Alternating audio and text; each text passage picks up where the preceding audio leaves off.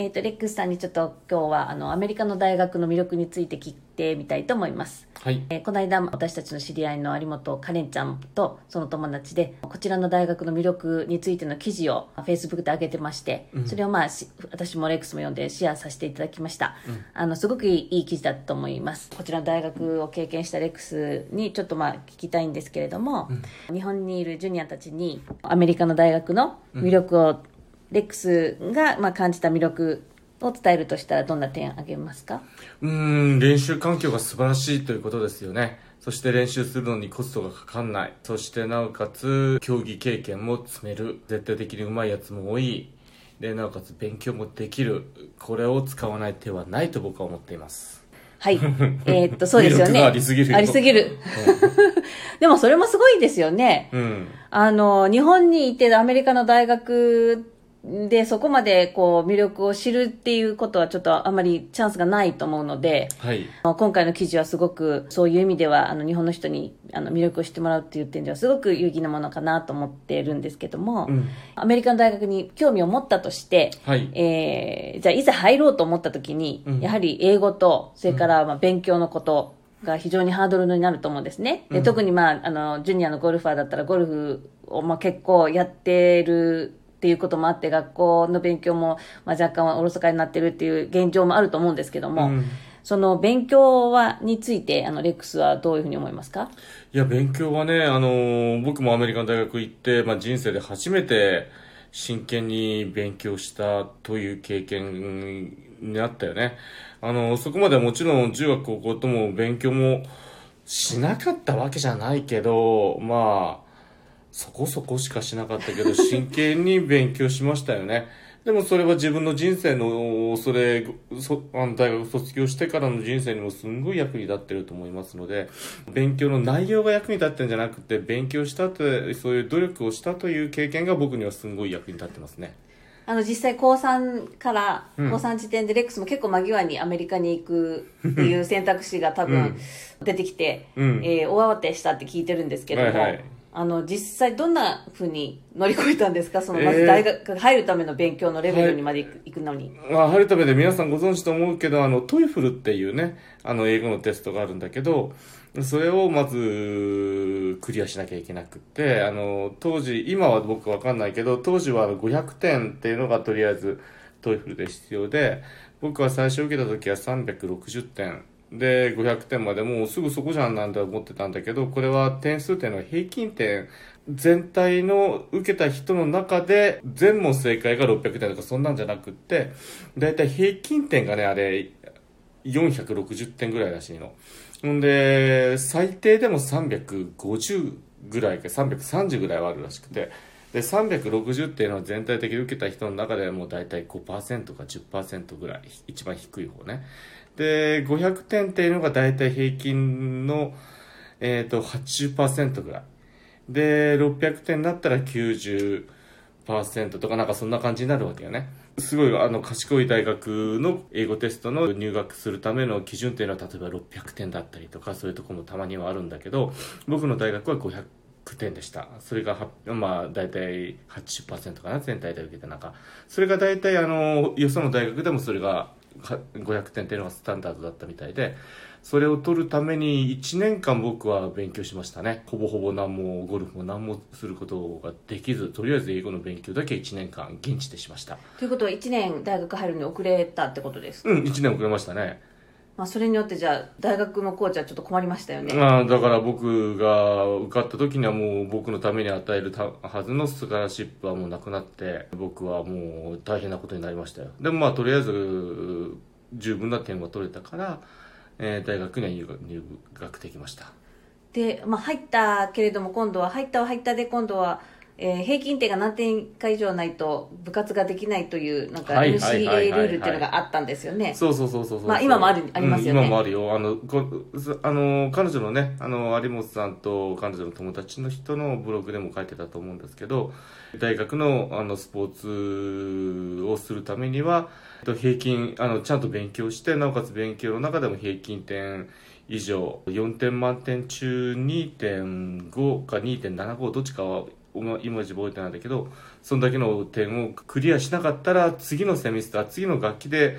何もできない部活ができないんですよね。部活ができないっていうことはあの奨学金も停止される場合もあるってことだからもう選手たちはもう死に物狂いですよね。じゃあそこでは人生で初めて勉強そう。ままず英語をね英語テストを受かるために人生で初めて勉強してそして大学やっと入った部活できるってなってもまたそれでも勉強してましたよね。そこはまあなんとか現地に行けば乗り越えられるという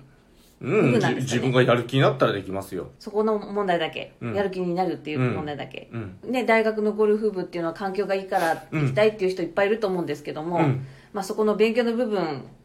をクリアすれば、うん。思う存分な満足いくようなゴルフ活動ができるということですよね。もちろん部活は環境は素晴らしいし僕の場合はねオクラマ州立の時はえー、と主に使うコースは2コースだったんだけどあのイーストテネシーに転入してからは大学の近くのコース4つか5つぐらいかな。いいついかなる時でもまあちゃんと連絡さえしたらいつでも回らせてくれるっていう状況でしたね。練習場の環境も素晴らしいってこと練習場がねあのいまいち良くなくってゴルフコースは練習できでプレーはできるんだけど練習場がなかったから僕たちはねフットボールフィールドでフットボールの選手たちが練習してない時にフットボールフィールドの中で球を打ってましたよね。今のはあのうちの大学もなんか5億円から7億円ぐらいつくかけて練習を作ってゴルフはあのゴルフ専門の練習場を作ってそこでみんな練習してるみたいなんだけどね。素晴らしいですね。天国ですね、うん。天国よ。あーまあちょっと日本はまだジュニアの人たちも、まあ、ゴルフ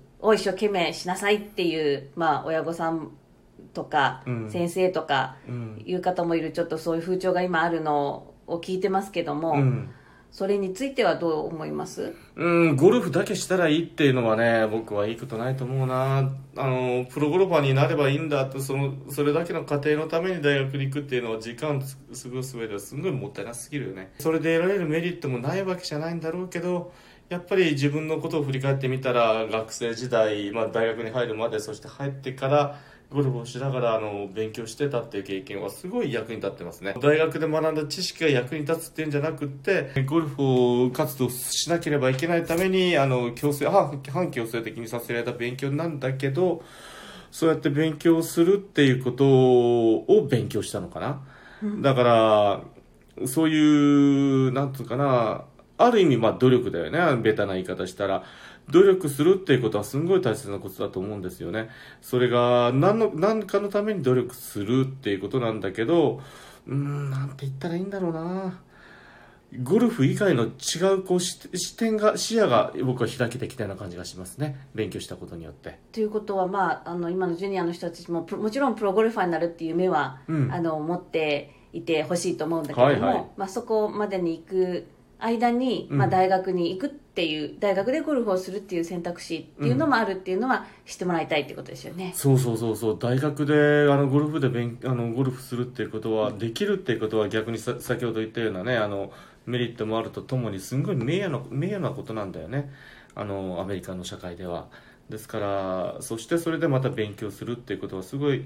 大学を行ってる人まあアメリカの人結構なんつかなビジネスの世界でも活躍してる人はほとんどもう間違いなく大学に行ってるんだけどそういう人たちもその大学のアスリートがどんだけ勉強してるかっていうこともみんな知ってるしこれはもうアメリカの社会全体が理解してることだからこそそれをちゃんとねあのしっかりやり抜いてる人はそれなりの評価してもらえると思うし僕も自分なりにもその卒業できたっていうことが自分のすごい自信にもなったしね。ですから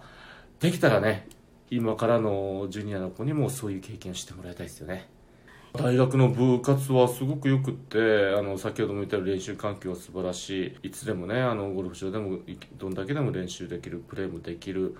それとともにあの奨学金全額奨学金もらえたら授業料はいらない。生活費もいらない。寮費もいらない。食事代もいらない。何もかもいらない試合に出るのもあの経費は全部大学持ちもちろん試合中の食事も全部大学持ち持ち出し一切なしっていうところなんだよね。それはだから、うん、すごいよ。そしてあの今あの奨学金問題で皆さんこう頭悩まあの奨学金を払い戻すっていうことで頭頭悩んでる人いるかもしれないけど大学の運動選手の奨学金っていうのは返済しなくてもいいから。だからもうもらいっぱなし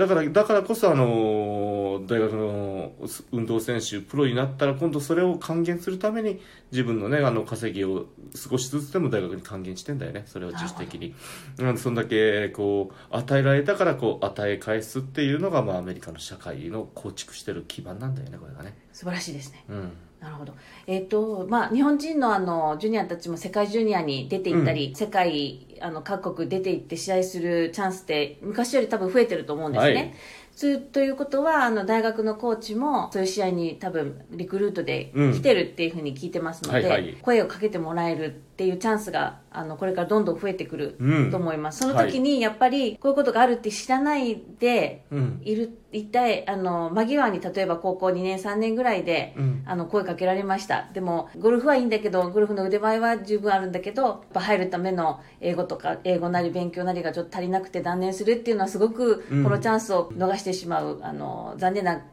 もしかしたら残念なことになってしまうかもしれないので、そういうこともあるよっていうのは、ぜひ、子供の時から知ってもらえるように、うん。あの、レックスももちろんですけど、あの、いろんな声を出して、うん。えっ、と、伝えて、ね、これからいけたらいいなとうん。思いますね。そうですね。特にあのゴルフの場合はディビジョン1ディビジョン1ってまああの強いディビジョンであのディビジョン2っていうのはちょっとあの同じ大学でもちょっと規模がちっちゃくなる大学の集まり。まあ普通の大学スポーツでディビジョン1っていうのをあの表すんだけどそのディビジョン1の強豪校の大学のゴルフ部員を見回してみてもほとんどの大学に外人がいいんだよね。女子のゴルフ部例えばデューク大学って名門なんだけどそれ23年前のデューク大学の選手まあ10人ぐらいでしか大体ゴルフ部員っていないんだけど10人全員外人だったんだよね。うん。だからあの外人はよそのもう世界中から今アメリカの大学にこのシステムの恩恵を保るためにみんな来てんだけど日本人の絶対数が少なすぎるよね。だからそういう意味でもあのねこの4年間アメリカのゴルフ部の活動ゴルフで大学の試合で揉まれてあの強くなってる選手は世界中たくさんいるのにその恩恵を受けた日本人が今現在まあ皆無に等しいからこれってなんかすごい日本の全体のゴルフ界を考えてもディスアドバンテージですよね。すごいもったいないことだと。できるだけ、まあ、有本さんみたいな、うん。えー選手が他にもあのレックスのね大学の今後輩で、うん。エイストテネシー州立大学にうん。ってるゴー思想呉思想君もいます、またあの思想君に会ったらあの大学の話も聞いてみたいと思いますので、はいはい。えーそれもまたこの場でお伝えできたらなと思ってます、はい。ありがとうございました、はいはい